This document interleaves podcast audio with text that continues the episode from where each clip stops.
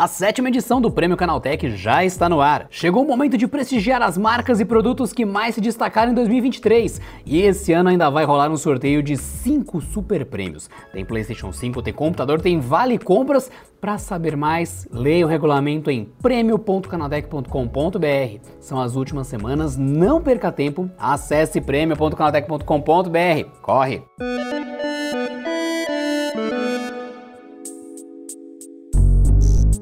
E aí pessoal, tudo bom? Eu sou o Felipe Demartini, estamos aqui para mais um podcast Canaltech.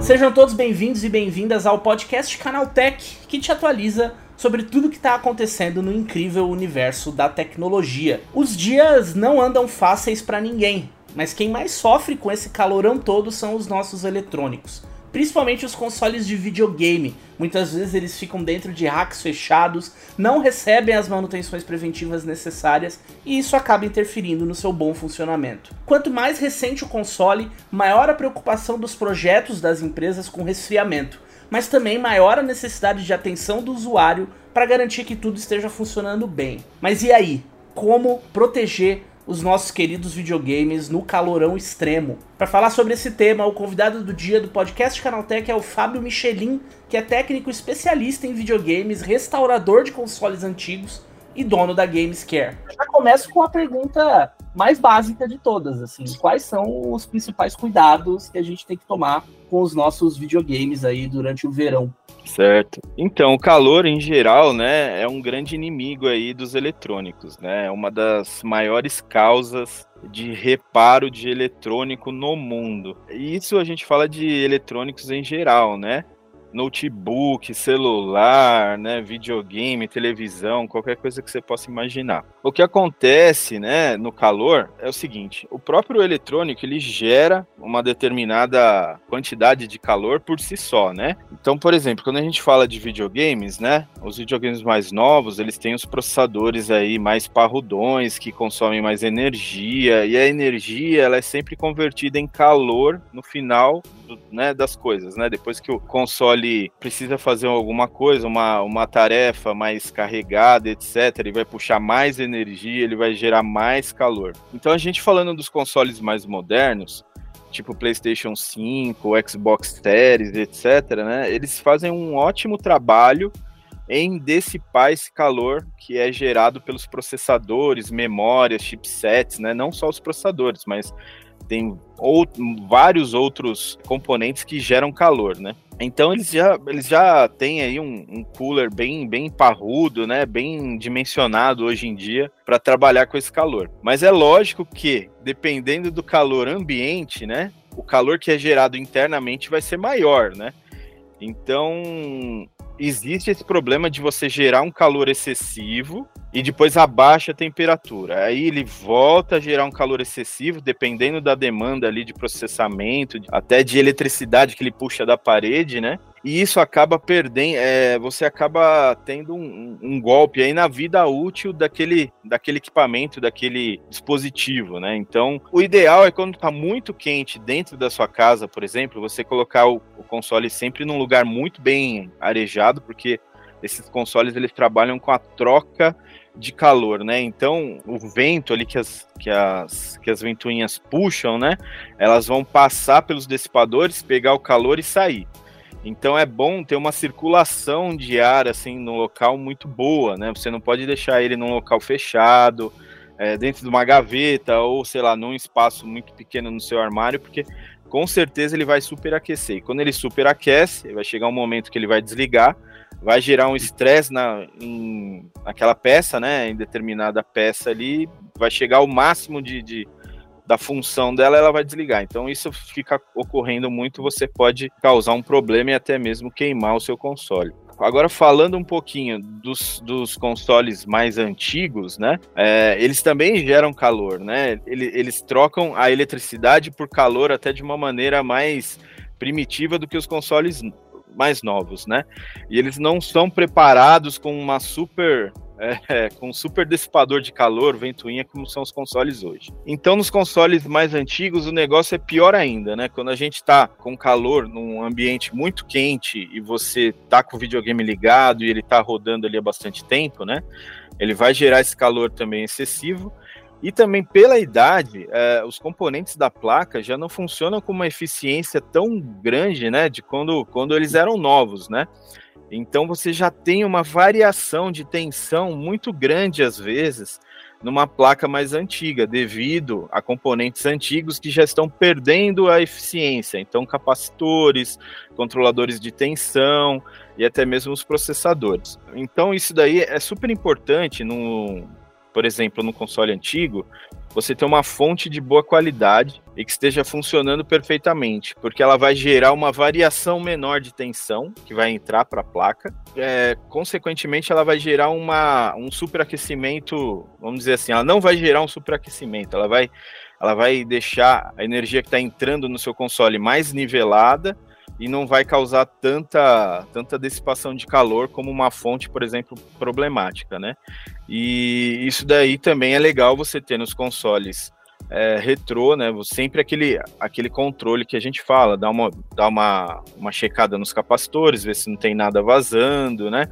E etc. Porque o calor também, esse essa troca de calor, esquenta e esfria, esquenta e esfria, é péssimo também para esses, esses capacitores que já às vezes já estão até vazando, etc. Vai vazar mais, vai aí vai o que vaza do capacitor é um líquido ácido que é condutível, inclusive. Então, para a placa é péssimo ali para o funcionamento em geral. Então, é sempre legal você ter uma fonte bem legal funcionando para gerar um calor controlado, vamos dizer assim, e sempre checar para ver se a placa não tem nenhum, nenhum componente que esteja ali é, muito fora da sua área de atuação, né, que esteja agravando ali aquela situação.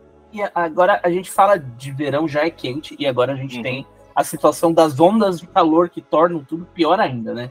Sim. E aí muita gente fala sobre ah, é melhor deixar de jogar nos horários mais quentes, uhum. às vezes mover o console. O que, que nessa, nessas situações mais extremas, assim, que, que cuidados adicionais que uma pessoa pode tomar para deixar o console fresquinho. É, com certeza. Nas, nos, nos horários mais quentes, quando o negócio está ali fritando o ovo ali, é melhor você não jogar se você puder, né? É melhor você poupar o seu, o seu, o seu equipamento eletrônico, seja novo ou seja antigo.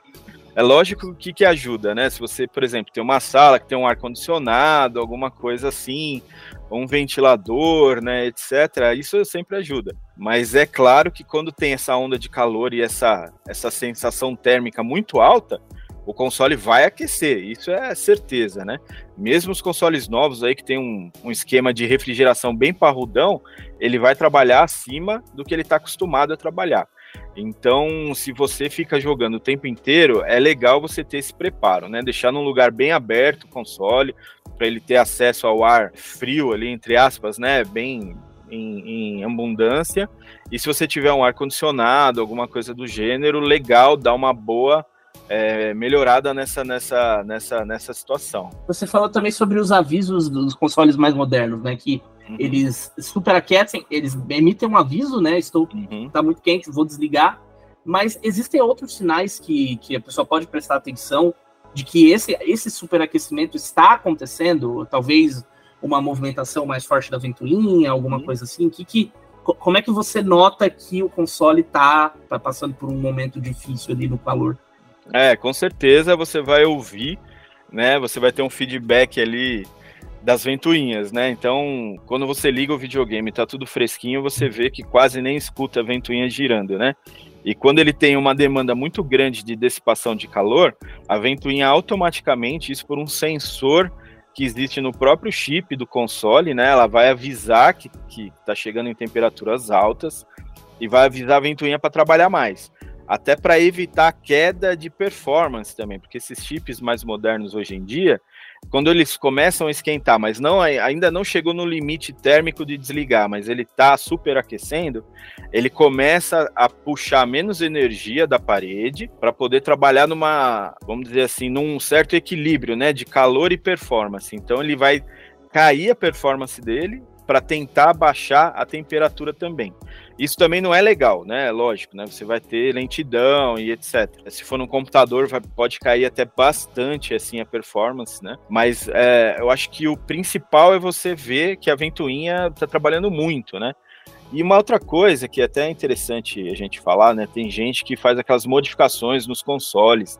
Ah, a gente coloca a ventoinha para trabalhar no máximo o tempo inteiro aqui, para diminuir a temperatura do console, etc. Né? Tem muita gente que faz esse tipo de modificação. Isso não é legal de fazer.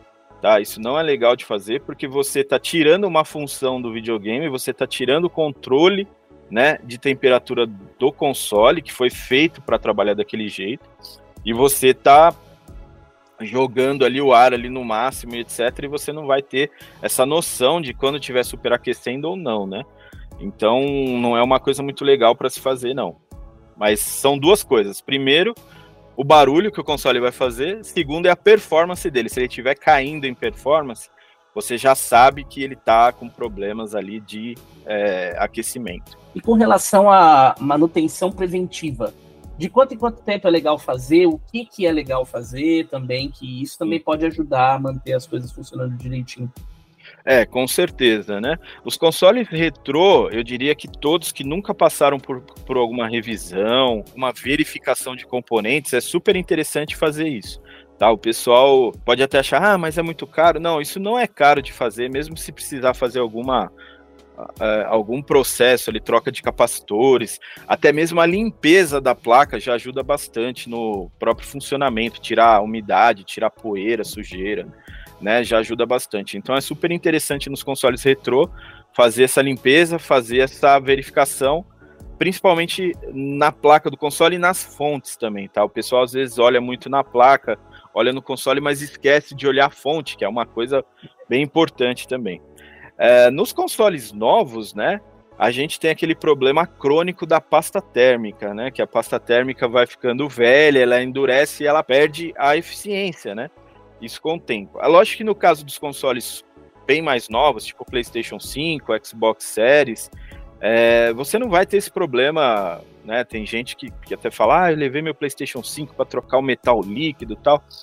Isso daí acho que por enquanto não tem necessidade, a não ser que você tenha um problema crônico. Você vê que seu console está superaquecendo, está desligando direto, né? Aí você tem que levar numa assistência técnica para dar uma olhada. Mas no caso, por exemplo, do PlayStation 3, a geração do PlayStation 3 e até a geração do PlayStation 4, é interessante também você verificar a qualidade da pasta térmica, né? Se a pasta térmica está legal, se ela está funcionando de maneira correta, porque isso também é, pode acarretar até um superaquecimento num dia que nem está tão quente, como a gente está passando por, né, por, por, por esse tempo.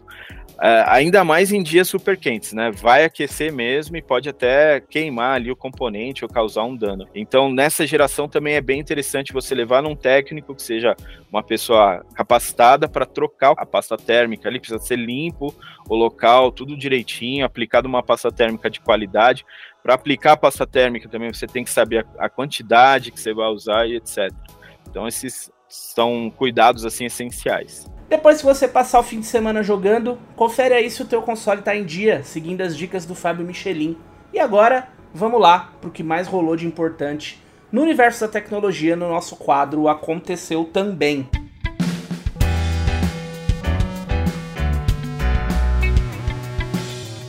Chegou a hora das principais notícias do dia para quem curte inovação e tecnologia. Centenas de funcionários do Google estão começando o ano sem os seus empregos. A empresa anunciou uma rodada de demissões que atingiu times ligados ao assistente de voz e também aparelhos como Pixel, Nest e Fitbit, além de equipes ligadas à engenharia de hardware. O processo foi citado como uma reorganização desse time pelo Google mas parece atingir principalmente duas empresas que foram compradas nos últimos anos: a Nest, de dispositivos de internet das coisas, e a Fitbit, dos relógios inteligentes. Ambas tiveram seus times inteiros incorporados ao Google na época que elas foram adquiridas, e agora parecem estar no centro dessa reformulação.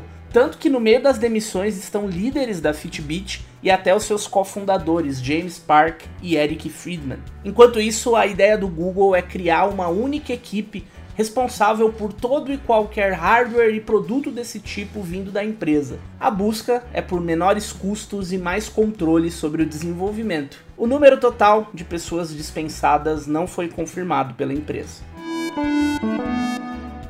Você se lembra do bom e velho Game Shark? Pois os desenvolvedores originais do acessório ainda estão por aí e podem ter confirmado sem querer a data de lançamento do sucessor do Nintendo Switch.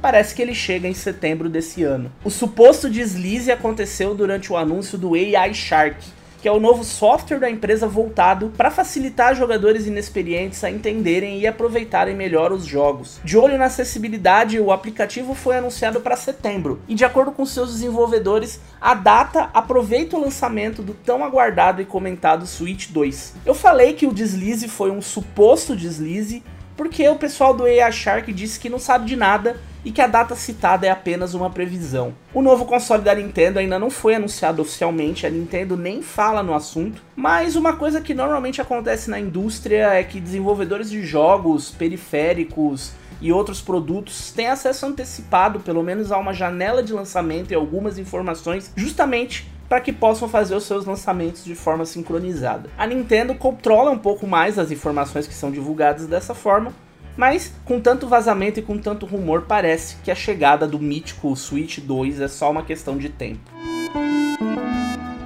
Se você tem um teclado da Apple, é melhor ficar esperto e aplicar uma recente atualização de segurança. A empresa liberou nessa semana um novo firmware para os modelos da linha Magic, corrigindo uma brecha relacionada ao Bluetooth, que poderia permitir o vazamento de dados trafegados entre os aparelhos que usam a tecnologia e o computador. Quando se fala de um teclado, um problema assim é considerado uma falha bem crítica. Afinal, você digita todas as suas senhas e todas as suas informações no teclado. E se isso for interceptado por alguém, os riscos são bem grandes. O problema foi relatado à Apple por pesquisadores em segurança em dezembro e atinge cinco modelos do Magic Keyboard, que é o teclado sem fio da empresa, a lista completa de modelos você encontra lá no canal Tech. O lado bom é que você não precisa fazer nada para atualizar os produtos. O firmware vai ser baixado e instalado automaticamente assim que o teclado for ligado e sincronizado com um Mac, um iPhone ou um iPad.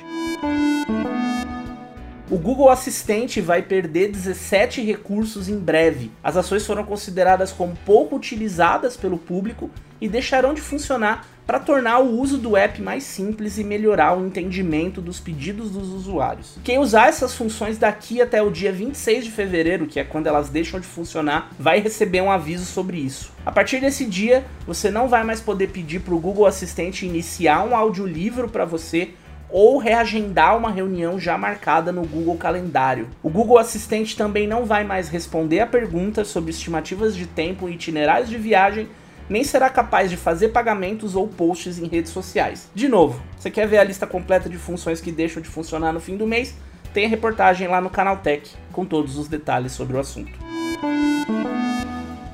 Cientistas de uma empresa farmacêutica dos Estados Unidos desenvolveram um novo tipo de exame de sangue que é capaz de detectar até 18 tipos diferentes de câncer. A doença pode ser identificada com alta precisão durante o estágio inicial isso aumenta a possibilidade de cura. De acordo com os especialistas da Novelna, que é a responsável pelos trabalhos, o exame analisa a concentração de diferentes proteínas no plasma sanguíneo e a partir daí conseguiria rastrear a doença. De acordo com os resultados dos primeiros testes, essa inovação teve 93% de eficácia na identificação de câncer em homens e 84% entre as mulheres. O exame seria capaz de detectar alguns dos tipos mais comuns de câncer, câncer de pulmão, de mama, de ovário, pâncreas, próstata, fígado e rins, entre outros.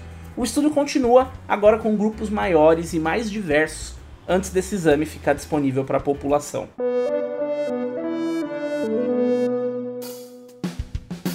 Com essas notícias, o nosso podcast Canaltech de hoje vai ficando por aqui. Não se esqueça de deixar aquela avaliação e de seguir a gente no seu aplicativo de streaming preferido. O programa vai ao ar de terça a sábado, sempre tem um episódio novo às 7 horas da manhã para você ficar muito bem informado enquanto toma café. No domingo tem também o Vale o Play, o podcast de entretenimento do Canal Tech. Esse episódio foi roteirizado e apresentado por mim, Felipe Demartini, e a edição foi do Samuel Oliveira. O programa tem reportagens de Gustavo de Liminácio, Guilherme Haas, Fidel Forato e Daniel Trefilho. A revisão de áudio é do Wallace Motet com trilha sonora do Guilherme Zomer e a capa do programa foi feita pelo Eric Teixeira. Eu vou ficando por aqui. Bom fim de semana e a gente se fala de novo na terça-feira. Tchau, tchau.